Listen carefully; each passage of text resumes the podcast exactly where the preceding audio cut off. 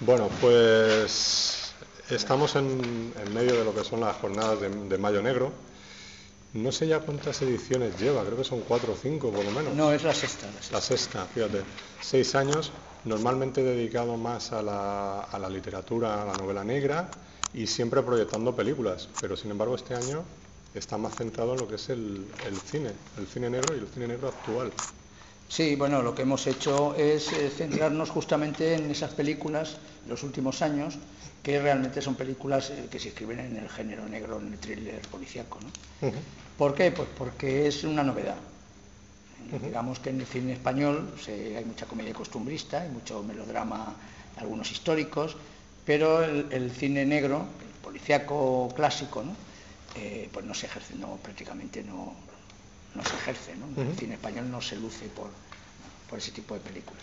Entonces lo que sí que ha ocurrido es que en los últimos años hemos visto que hay un buen número de, películas, algunas primeras óperas prima o primeras películas de, eh, cineastas que vienen pues del, guion, muchos de ellos, ¿no? y hemos decidido centrarnos en, ese tema. nosotros ya llevamos algunos años diversificando. ¿eh? Por ejemplo, el año pasado, el anterior, se, centró bastante en el cómic policiaco. ¿eh? Fran Ortiz fue el que hizo la ponencia. Y hemos intentado siempre que el cine estuviera presente, bueno, con directores de cine, por aquí ha pasado Pedro Costa, Mariano Barroso estuvo el año pasado, eh, bueno, también hemos intentado esa presencia de cineastas, y el cine siempre ha estado. Pero bueno, este año pensábamos que, mm, bueno, pues había posibilidades de traer a los cineastas y hablar del cine actual y por qué hacen ese tipo de películas. Pues ha habido tradición, ¿no? ¿O no ha habido mucha tradición dentro del, cine español hacer cine negro? No, hay poca tradición. Hay poca tradición porque es un cine muy complicado. Primero porque la verosimilitud es muy difícil de conseguir, las historias tienen que ser creíbles, la gente se cree eh, una película policíaca o negra americana pero no, se cree la proximidad de que no se crea una española si no está muy bien documentada, muy bien ambientada, muy bien compuesto los personajes. Y yo creo que esa dificultad eh, va por un lado. Luego, por otro lado, las producciones españolas tienen al mimetismo, ¿no? al mimetismo y, a la, copia. Quiere decir que si funciona una comedia costumbrista, pues se lanzan los productores a ofrecer comedias costumbristas. Si triunfa una película histórica, eh, ya intentarán hacer otra película histórica. Hay esa especie de copia interpretando lo que quiere la, la, taquilla. Pero claro, este tipo de cine es muy complicado, porque si hay un policía corrupto, sí que es un policía de aquí. No puede ser una copia de el Sucio. Entonces, y además son historias más duras, tienen que ver con la realidad, tienen que ver con los con la parte oscura de la sociedad, la corrupción, el delito organizado, el crimen organizado.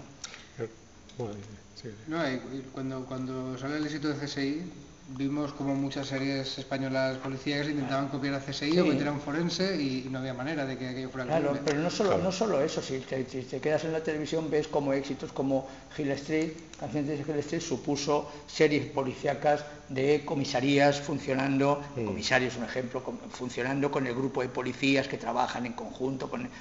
Bueno, es el mimetismo, también Urgencias dio, dio origen a Hospital Central. ¿no? Bueno, la copia de fórmulas que se supone que funcionan y, la falta de riesgo. Yo creo que el gran problema del cine español es que no hay productores. Hay productores que, gestionan, gestionan el dinero, gestionan eh, las subvenciones, pero su dinero no lo ponen sobre la mesa. Siempre nos hemos quejado, lo que es en el programa, que, y a nivel de, también de hacer cortos y todo eso, que no hay una industria cinematográfica en lo que es en España, ¿no? O sea, que se basa mucho todo en las subvenciones y no en el capital a lo mejor privado que pueda es que No, puede haber industria si no hay capital privado invirtiendo. O sea, quiero decir, si no hay productores que invierten su... Ah, en España ha habido algunos que lo han hecho, en, están muertos, fueron mayores, pero por edad, ¿no? Claro, Quiero decir que no, lo que pasa es que la, política de la subvención mm, también generó, pero no es una necesidad lógica, porque no hay tejido, ¿no? no hay industria, pero por otro lado generó por la picaresca, llamémoslo picaresca, de que las películas eran rentables solo por la subvención, luego daba lo mismo que dieran dinero o no, ¿no? que el productor no perdía dinero eh, simplemente con estrenar la película, porque luego los derechos de televisión, eh, bueno, en fin, del DVD, de tal, pues generaban suficientes beneficios para seguir avanzando.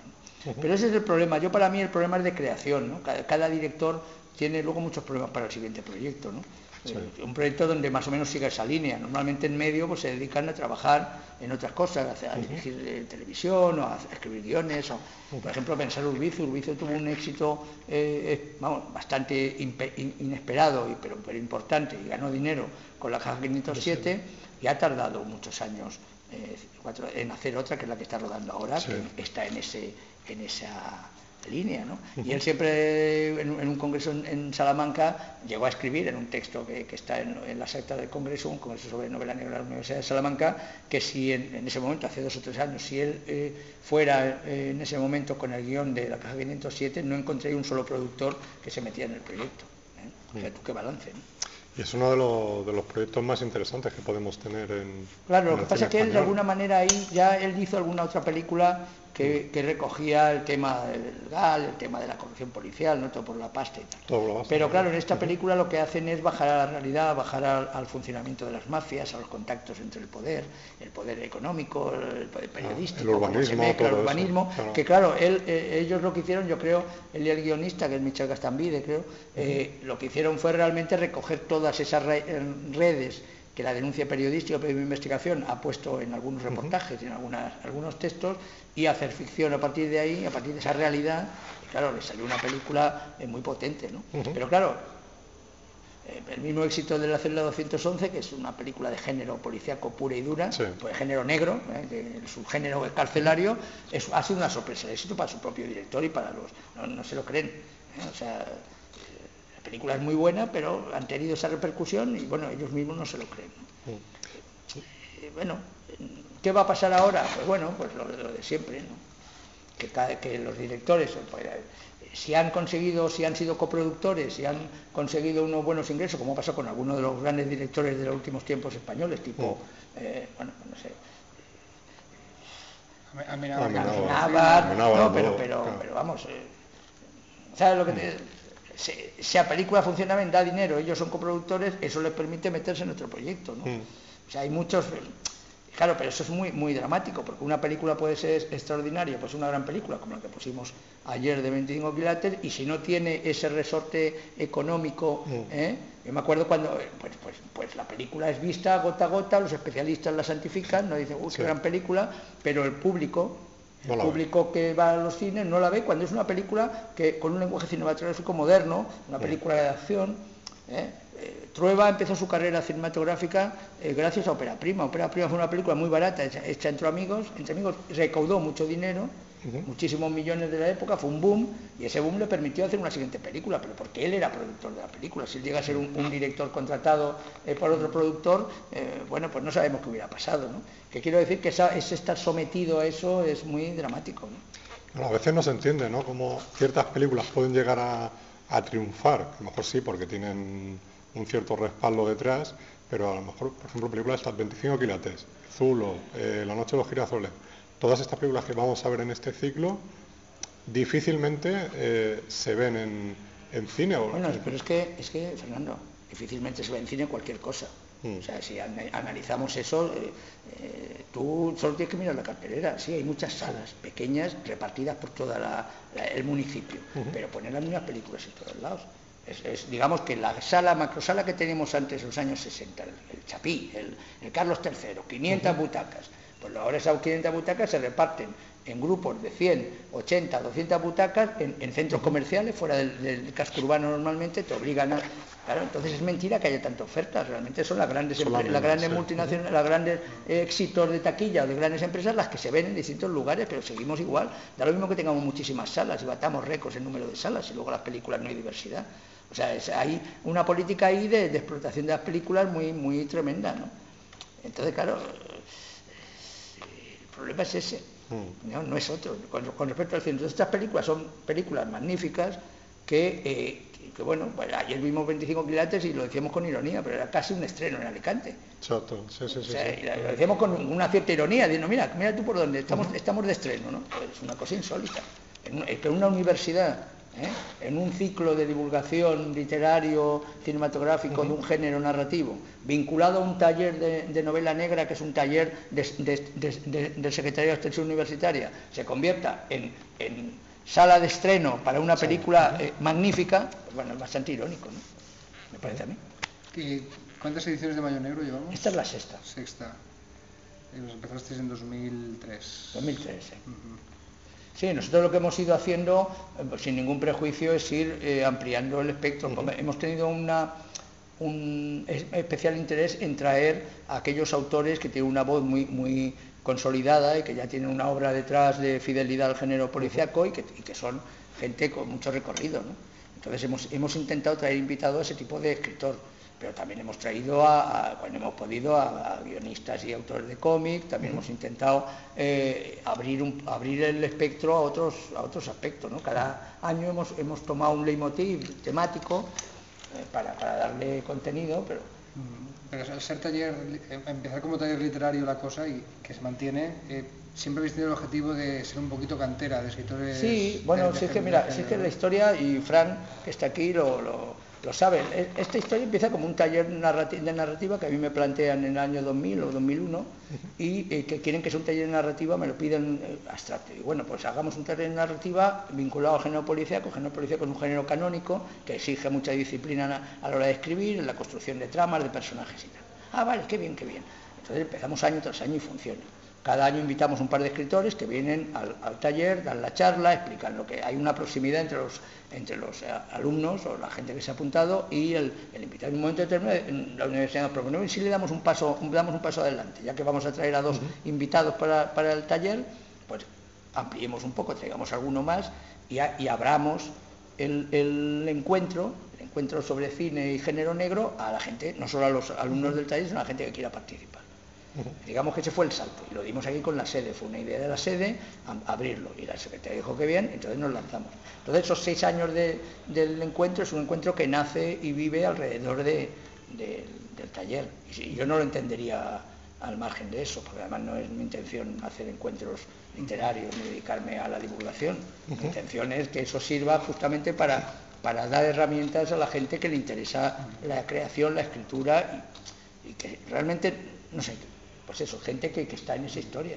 ¿Y has visto, has visto orgulloso como algunos del taller Hombre, eh, un relato que te toca un No, no, no he visto orgulloso eso, he visto orgulloso cómo la gente ha seguido fiel al género, cómo han publicado eh, y han ganado premios y han publicado relatos, han publicado algunas novelas, cómo algunos que no han publicado están escribiendo novelas eh, narrativas de una forma como deben escribirse los libros o sea, con técnica, con, conocimiento de los personajes, con planteamientos, y bueno, y, además al final somos pues una especie de, grupo de, amigos, ¿no? De amigos y amigas, ¿no? porque bueno, sí que vas viendo eh, cómo tú has puesto, una, has puesto en marcha un mecanismo que ya estaba ahí, ¿no? Pero que a lo mejor les rompes la mitología de la inspiración que cae como un rayo del cielo y les planteas el trabajo narrativo, la creación, la técnica como elemento, la estructura, en fin, ese tipo de cosas. Entonces, bueno, yo lo que he visto es que sí que, de hecho, si el taller y el Mayo Negro se hace año tras año, es justamente porque hay gente que es fiel a esa, que, sea, que algunos repiten de vez en cuando, pero hay una cierta repetición eh, y, sobre todo hay gente nueva que se aproxima. Eh, yo tengo alumnos que vienen, por ejemplo, este año tenía una alumna que venía de Lorca todas las, todas las semanas, que es una profesora. Eh, el año pasado tuvimos un, otro alumno que venía de Murcia. De Benidorm viene otro, o sea que hay gente, bueno, y luego de pueblos del interior, ¿no? que hay gente que, no es simplemente el, alumno que, también, que está muy bien, que dice, ah, qué bien, necesito tres créditos, y esto me gusta, pues, pues mira, aprovecho que estos también están, sino que también hay, es, muy amplio el, espectro de la gente. salvando las enormes diferencias, eh, la Semana Negra tuvo que empezar de alguna forma. Entonces, aquí hemos empezado con un taller. Sí, pero bueno, yo aquí no hay ningún planteamiento exagerado. el planteamiento es un planteamiento muy humilde, en el sentido de que, bueno, se trata de que eh, vengan dos, tres invitados que sepan de lo que están hablando y que transmitan conocimientos y transmitan experiencia y que haya una, mm, comunicación muy de tú a tú, o sea, que no sea una cosa de, eh, de parafernalia, no sé cómo decirlo, que no una persona se sube al atril y empieza a pontificar sobre lo divino y lo humano y se sube a, no, que no sea eso. Que sea algo cercano, ¿no? Sí, pero que sean autores, por eso, por aquí, por aquí ha pasado Francisco González Ledesma, Andrew Martín, Fernando Marías, y ha sido todo, por, ejemplo, y bastantes más, ha sido eh, todo eso, ha sido ese encuentro más cercano todo lo cercano que es posible. ¿Por qué? Porque el objetivo no es montar un festival, ni hacer un festival de cine de Alicante, ni convertir a Alicante en... Es simplemente que eh, el género policíaco, el género negro, el thriller en todo su amplio espectro, pues tenga aquí un lugar de encuentro anual. Y de hecho el Mayo Negro, con esa mecánica, se ha instalado, digamos, en el circuito de, eventos anuales sobre el género. ¿no? En vez de hablar de género negro hablas de cómic y es el mismo desarrollo que un cómic, ¿no? O sea, el planteamiento humilde, punto de encuentro con autores, cercanía. Pero es que cómo tiene que funcionar, es que en el momento que se convierta en un sarao, eh, ¿para qué sirve? Para mí no me, a mí no me interesa, o sea, hay gente que le gusta mucho eso, pero a mí, en el momento que se convierte en algo, eh, para, una parafernalia, que bueno, que está bien, una, a mí no me interesa. O sea, quiero decir, a mí me interesa, es un esfuerzo que hacemos, que, somos un equipo de gente, aunque parezca mentira, de gente entusiasta que lo hacemos eh, porque nos gusta, mm. y sin mayor eh, rollo, la universidad es el marco perfecto para esto, porque bueno, tenemos garantizado una serie de cosas fundamentales. Esta sede, por ejemplo, es una garantía, el hecho de, el hecho de que esté regulado el tipo de, conferencia, el tipo, los gastos concretos y tal, y que el ambiente sea así, es el que hace que, que, funcione. ¿no? Pero pero no va a ir a, no va a ir a más en el sentido de pueden venir más autores. por eso pueden venir más autores. pueden ser cuatro días ser cinco. Puede según venga la crisis y venga el presupuesto. Puede fluctuar la amplitud en ver un año hubo un año que invitamos el mismo año. Lenzo Silva eh, Alicia Jiménez Barlet y Andreu Martín y David Hall el mismo día. Bueno pues ese año se podía hacer así teníamos cinco días pues fue natural no funcionó ¿eh? es un ejemplo. Y con mi columna es asquerosamente localista ya mucha honra. Eh, la broma de Terra Tremol, que no era broma, el Alacant Blues era un libro muy serio, inauguraste un género negro alicantino, ¿no? De, de la sí, bueno, y los, los, del taller no se han animado, ya no continuar al Terra Tremol, que eso ha tenido su, su, sí, juego, su desarrollo. pero, pero alguien se ha animado, yo que sé, a hablar de corrupción urbanística, las mafias Altea o la mafia Torrevieja. Mira, yo, yo lo que, vamos a ver, yo para mí lo, el eje central siempre de esta historia ha sido que fuera de género negro en España. Mm. ¿eh? Quiero decir que nada de hacer un, invitado de campanillas de venido del mundo exterior, maravilloso, pero que convierta todo en un... O sea, para eso hay otras entidades con mucho dinero que pueden hacerlo. Mm. Yo lo que he querido es divulgar el género, entonces, por ejemplo, aquí hemos hecho mesa, mesa sobre la novela negra en Alicante y en, el país valenciano. Y la novela negra en todo el marco catalán, hasta Murcia, hasta, hasta, Almería, creo que no hay, pero bueno, eh, todo ese marco, todo el marco del arco mediterráneo. O sea, hemos tratado de temáticamente hablar del género en todas sus variantes, pero siempre intentando eh, no salir del marco geopolítico donde estamos. Y las historias de mafias, mafias rusas, albano-kosovares, todos los días, solo hay que leer los periódicos todos los días para ver cómo aparece esa historia. O sea, que tenemos una materia prima. La gente que, los relatos que hemos ido publicando, pues más o menos la idea siempre es cada dos años publicar eh, un libro, ¿no? Pues son relatos que hablan de estas cosas Hablan de, son casos, son muy, muy diversos, pero son crímenes y son historias que hablan de historias que pasan aquí. ¿eh? Sí que hay esa, porque yo lo primero que, que, explico a la gente es que para que un, libro funcione no es necesario llevárselo a Chicago. O sea, para que el mal organizado y el negocio sucio eh, no es necesario, puedes montarlo perfectamente aquí a San Fernando, no pasa nada. ¿eh? no, a romper ese mimetismo provinciano de que para que sea negro tiene que ocurrir en Nueva York, ¿no? O, llamarse Johnny. Pues aquí, pasa. Claro, por eso. Entonces yo lo que hago es romper esa, esa eh, tontería, ¿no? Ese prejuicio. ¿no? Oye, aparte de Fran, eh, si tienes que recomendar eh, relatos de autores de género negro alicantino que hayan salido un poquito del taller, ¿me puedes decir otros nombres más? Hombre, sí, hombre, gente que ha, que ha escrito, bueno, tú, me, tú dime lo que se me olvida. Pues hombre, por ejemplo, eh, Claudio Cerdán, ¿eh? ¿Eh? ¿Eh? tú sabes que Claudio Cerdán, por ejemplo, otro de los, además este es cortometrajista, este, este hace cortometrajes negros, pero negros de verdad, no, no, algo oscuro. ¿no? Sí, he visto uno de ellos. Lo has visto, ¿no? Viste, creo que el año pasado pusimos uno, ¿no? Me parece. El de Canela 050. Pero tiene, por ejemplo, uno que, que, fue el relato, el relato, el relato del primer año. O sea, el Claudio Cerdán, por ejemplo, que ha escrito y que ha seguido escribiendo. Eh, José Montero, por ejemplo, otro que ha seguido escribiendo y que sigue ahí con la obsesión este más oscuro que todos los demás, por cierto, dicho sea de paso, sea más duro. Eh, bueno, Fran, eh, no sé, es que cada año es... ¿sabes? Pero luego hay gente que, sí que a partir de ahí ha escrito cosas muy diversas. Pues, no sabría decir, por gente que ha pasado por el, por el curso y que siempre ha dicho que ha sacado mucho aprendizaje, también hay escritores que escriben. que ya llegaron con, porque no es simplemente gente que no que tiene curiosidad y que escribe aficionado, que ha venido escritores que han publicado libros y se han integrado en el, taller como uno más. O sea, cuenta que yo hago un poco la función de maestro zen. ¿Eh? Tengo que mantener, o como John Wayne en, Río Rojo, ¿no? Hay que mantener el, rebaño equilibrado y con buen ritmo, ¿no? Y, claro, es muy, muy, muy estupendo porque la experiencia de gente que ya ha escrito alguna novela eh, aplicada a un taller es muy, muy, muy interesante. Se enriquece más. Sí, porque, claro, que hayas escrito una novela o dos no quiere decir que las escribas de una forma, eh, pueden ser muy buenas, muy bien escritas, pero de una forma organizada.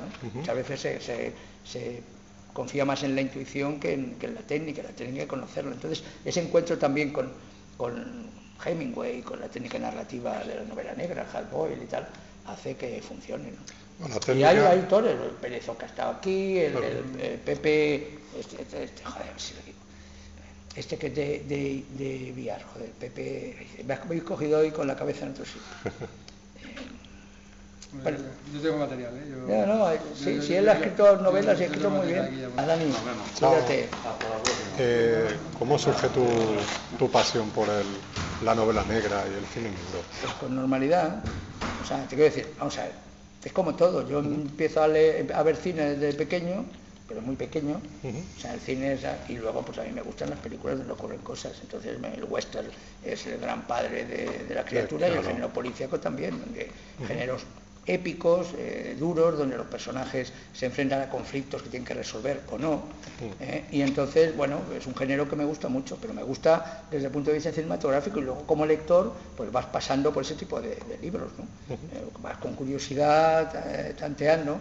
Entonces, ¿por qué yo de una forma consciente me volqué a hacerlo así? Pues mira, porque me aburría, yo soy de una generación que lo hemos leído todo, y hemos visto cualquier película absurda también, por muy culta que parezca y además con mucho con mucha dedicación, o sea, con mucho esfuerzo, ¿eh? con mucha discusión previa luego muy intelectual. Y llega un momento determinado que dice, bueno, pero vamos a ver, yo, me interesa que me cuenten historias donde realmente se habla del alma humana y se habla realmente de, lo que hay debajo de esto. ¿no? Y fui, mm, digamos, simplificándome. Entonces la lectura de autores clásicos de los años 20, años 30, años 40 de novela negra me abrió un camino diferente en cuanto al relato, a la de los personajes y tal. Y bueno, de una forma natural, tú eh, circulas. Cuando me planteé, yo he escrito mucha poesía, he escrito muchos relatos durante años, y me planteé novelas, novelas siempre hablando de lo importante que éramos mi generación y la lucha contra el franquismo y esas cosas, y, que no, no, follábamos nada, pero bueno, esa es la. Pero estábamos en ello, ¿eh? con mucha dedicación también, pues entonces fuimos, yo fui girando hacia ese tipo de novelas. Entonces, mi conocimiento de, por, el, periodismo, del mundo de, la policía, de cómo funcionan los tribunales, los juzgados y tal, eso por un lado. Y por otro lado, eh, mi gusto por este tipo de, narraciones, pues bueno, hizo que yo cuando me planteé escribir una novela ya, que me había preparado para hacer un relato largo, me planteé una novela negra, una novela de acción, una novela policíaca, una road movie casi, que por hablar en términos mm. cinematográficos, ¿no? donde puse en marcha todos los mecanismos y creé todo ese universo policíaco. Y me salió policíaco, yo me acuerdo que cuando es que poder una historia de una fuga, una cárcel, la carne fresca, ¿no? Esto fue en el año 89. Cuando se lo, se como estaba en el grupo Z, se lo pasé a los de ediciones B, que eran del grupo, a ver si les interesaba, me llamó el editor, oh, esa escritura novela negra, cojonante, joder, de puta madre. Y yo digo, anda, pues yo fíjate tú que no era consciente que eran policías y delincuentes y tal, pero no veía yo que fuera negra, yo quería hacer una novela de acción, o sea, donde pasaran cosas, donde los personajes vivieran eh, y muy, muy influenciados por el cine, ¿no? Entonces, bueno, y así me, embarqué. ¿Por qué eran esos personajes? Porque eran los personajes que yo controlaba. que yo en mi vida cotidiana eh, profesional conocía gente así. ¿eh? Eso me llevó. Y luego, bueno, pues porque todas las novelas son policíacas. Las buenas son todas policíacas. Todas tienen un punto de intriga, todas, todas focalizan, todas estructuran los personajes tienen una doblez, no es exactamente lo que se ve, lo, que se ve a simple vista. Luego, bueno, hay novelas buenas y novelas malas, como todo en esta vida. el cine y todo. Pero bueno, yo también, yo me dedico a eso y me dedico al periodismo. Tenemos que... Pues son las dos cosas que se, unifican bastante. El lenguaje se va, se va limpiando. El lenguaje narrativo, las palabras que usas, la, propia eh, mecánica de las palabras organizadas para crear, para contar historias y crear emociones, pues se van, con el tiempo se van simplificando, haciéndose cada vez más sencillas, las frases más, más perfectas y menos enrevesadas, en fin, yo que sé, ese tipo de cosas. Sí, cuando más sencillo es... No, es que es muy difícil hacerlo sencillo. Eso es de sencillo no quiere decir que sea simple o fácil. Significa eh, tiene una complejidad bastante, bastante tremenda. ¿no? no quiere decir que se entienda. Yo siempre tengo discusiones que, con la gente, digo así, digo, no, es que no creeros que es más fácil, es, es más fácil ver una película que leer una novela. En ambos, en ambos son dos, dos mecanismos diferentes, pero yo, es, yo en mi vida he estado viendo una película y el que tenía al lado no estaba viendo la misma película que yo, porque cuando salimos hablamos de cosas diferentes. Y no solo eso, mientras estaba pasando la escena cumbre que a mí me tenía hecho polvo, el otro me preguntaba qué hora era. O sea, con lo cual no estaba, no estaba en la misma película. Quiero decir que es mentira, lo que ocurre que, claro, es, es estupendo en una hora y media, te, cepillas una historia completa, luego te haces el culto de que la novela es mejor, ese tipo de tonterías. Y claro, la novela tiene más horas de dedicación, es más solitario. Y luego encontrar a alguien que ha leído tu misma novela es muy complicado.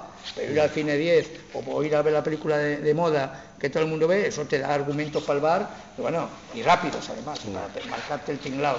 Pero claro, los libros son otra cosa. ¿Y tu relación con el cine? ¿Tú has trabajado en Tabarca, por ejemplo? Sí, bueno, eso fue, fue una casualidad lógica también. Bueno, mi relación con el cine es que yo me fui a periodismo Madrid en el 72 porque me quería dedicar al cine.